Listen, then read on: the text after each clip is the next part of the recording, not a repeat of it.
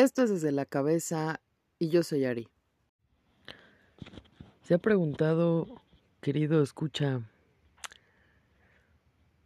quién está detrás de este micrófono? ¿Se ha preguntado usted quién hace este podcast? Pues hoy vamos a hablar sobre algunas cosas que no les he contado.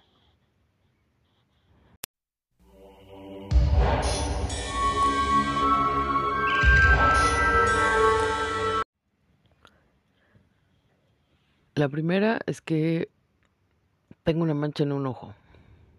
Es una mancha negra, pero no me impide ver. Es una mutación eh, denominada heterocromía parcial que hace que eh, tengas los ojos de un color y una mancha de otro color en el mismo iris del ojo. La segunda cosa es que cuando era niña tuve una discapacidad motora provocada por una negligencia médica que actualmente eh, desde hace mucho tiempo ha sido superada, ha sido una prueba durísima, superada. Eh, de allí que como pasé mucho tiempo en hospitales cuando era niña, los hospitales no me gustan. Y la ironía de mi vida es que siempre he trabajado en cosas de salud. Cuando tenía ocho años intenté aprender a tocar el violín, pero la verdad es que tenía un maestro bien jodón y entonces eh, terminé botando las clases. Em, también cuando era niña, me, mi abuela me llevaba a su trabajo pero ella trabajaba en un instituto de astronomía, entonces tengo una particular fascinación por las cosas del espacio y de hecho en el techo de mi casa, bueno, pues sí, en el techo de la casa tengo unos planetas inflables. Y entonces cuando la vecina me toca me dice, oiga, tiene fiesta. No, no tengo fiesta. Así es el techo de mi casa. ¿No? Eh,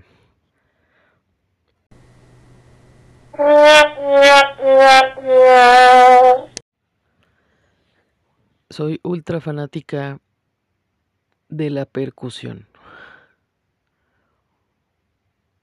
Cuando antes de, de, que decidiera esto de tomar un instrumento y querer aprender a tocar el violín, nos pasaban por todos los instrumentos y, los segundos que más me llamaron la atención fueron las percusiones. Actualmente, eh, bueno, y desde hace muchísimo tiempo, siempre es algo que me ha llamado mucho la atención, escuchar eh, solo percusiones. Eh, hay, hay mucha música de percusión hindú, africana, y sobre todo algo que me ponía mucho mi papá, que era la música prehispánica. En algún momento nos llegó a llevar. Aquí en, en México hay una hay un lago enorme en la Ciudad de México que eh, pues van como una especie de barcas, como si fuera, no sé, un símil a una góndola de Venecia, pero aquí en México son las famosísimas trajineras, ¿no? Y entonces cuando es el Día de Muertos, eh, hay una función especial eh, donde en, en, esa, en ese lago hay una función especial de Día de Muertos. Entonces recuerdo que mi papá nos llegó a llevar eh, a esa función y tocaban mucha música prehispánica que tenía muchas percusiones y era bastante, bastante bonito. entonces siempre es algo que me ha llamado mucho la atención y en general conocer la música del mundo. Por eso es que eh, vivo un poco en contra de lo que es el reggaetón, porque para mí esa cosa es basura.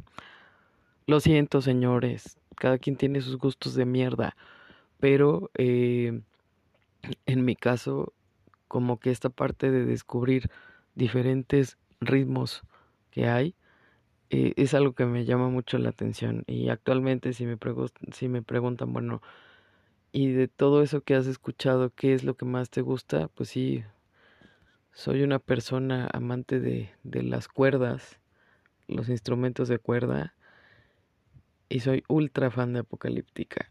Es algo que eh, hasta en mi tesis de los agradecimientos de mi tesis de licenciatura eh, incluía un apartado sobre cómo Apocalíptica me ayudó a concentrarme para hacer los experimentos de mi tesis.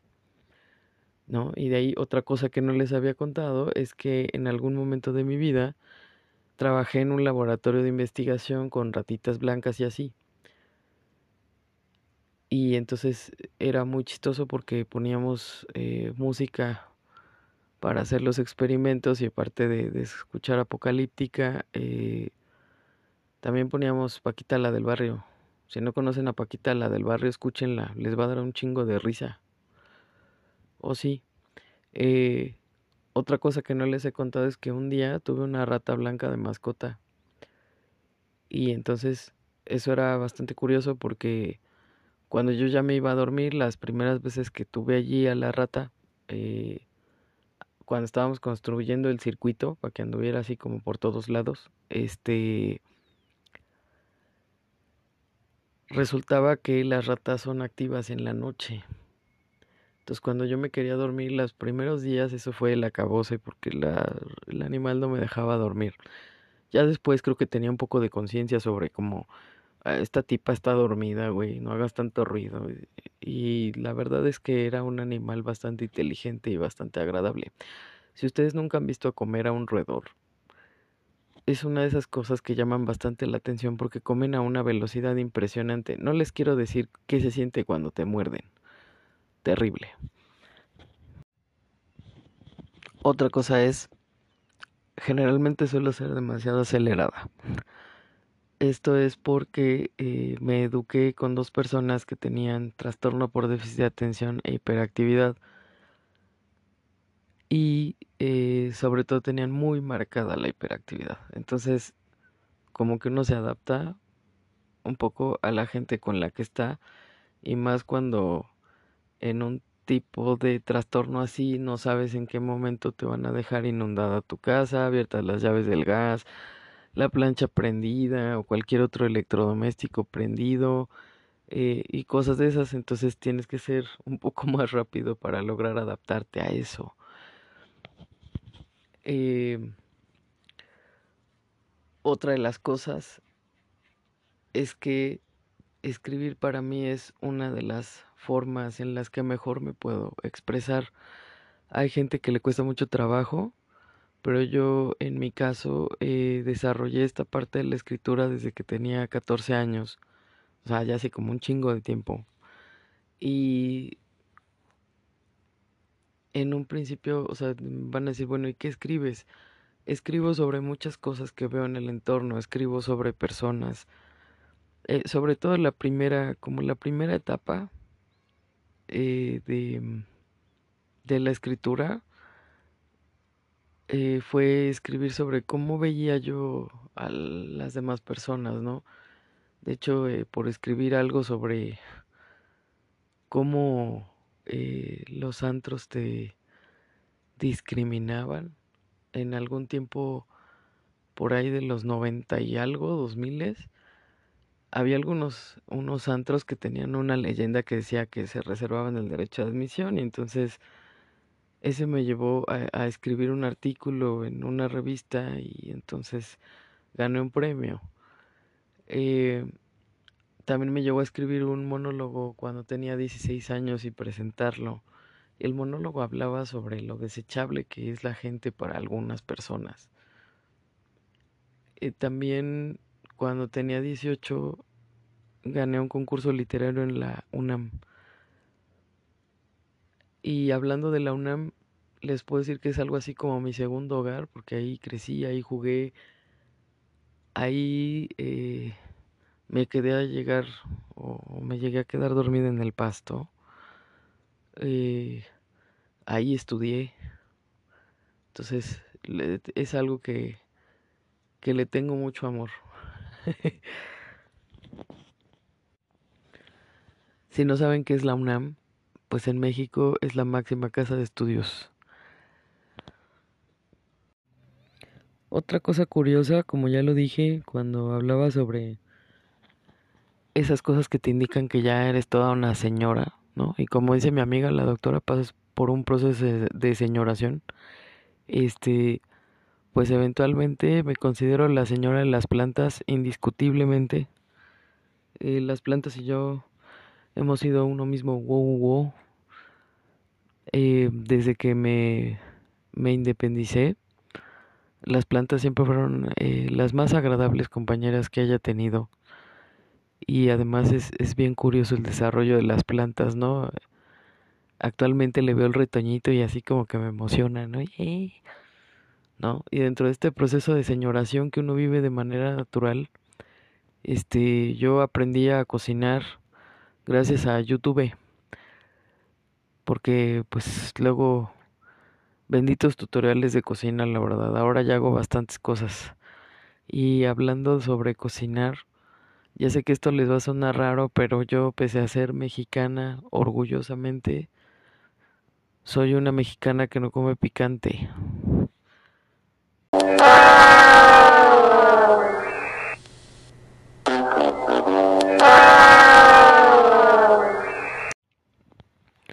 Pues sí, la neta, no como picante. es como cuando le preguntan a una persona vegana eh, si quiere comer carne, pues es el mismo caso. Tenía yo, eh, pues tengo una mamá que no es fan del picante. Ahora ya tolero un poquito más, pero eh, en general, pues me acostumbré a, tener la ausencia de esto en mi vida. Y van a decir, oye Ari, ¿y entonces cómo le haces para comer, no? Si allá en México todo pica. Pues no, no todo pica y además eh, cocinar te da el chance de que puedas hacer las cosas sin picante.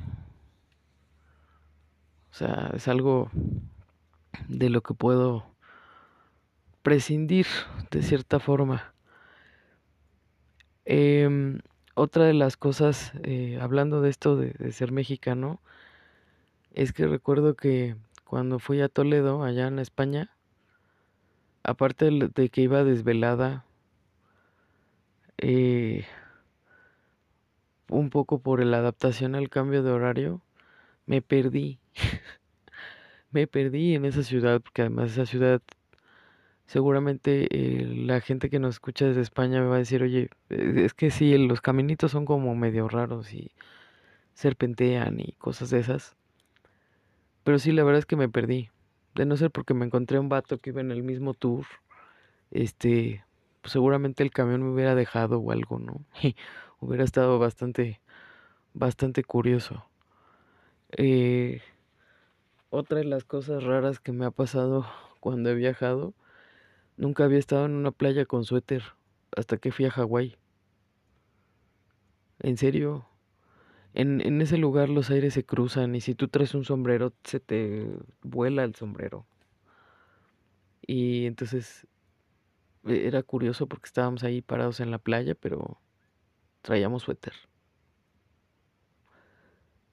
No.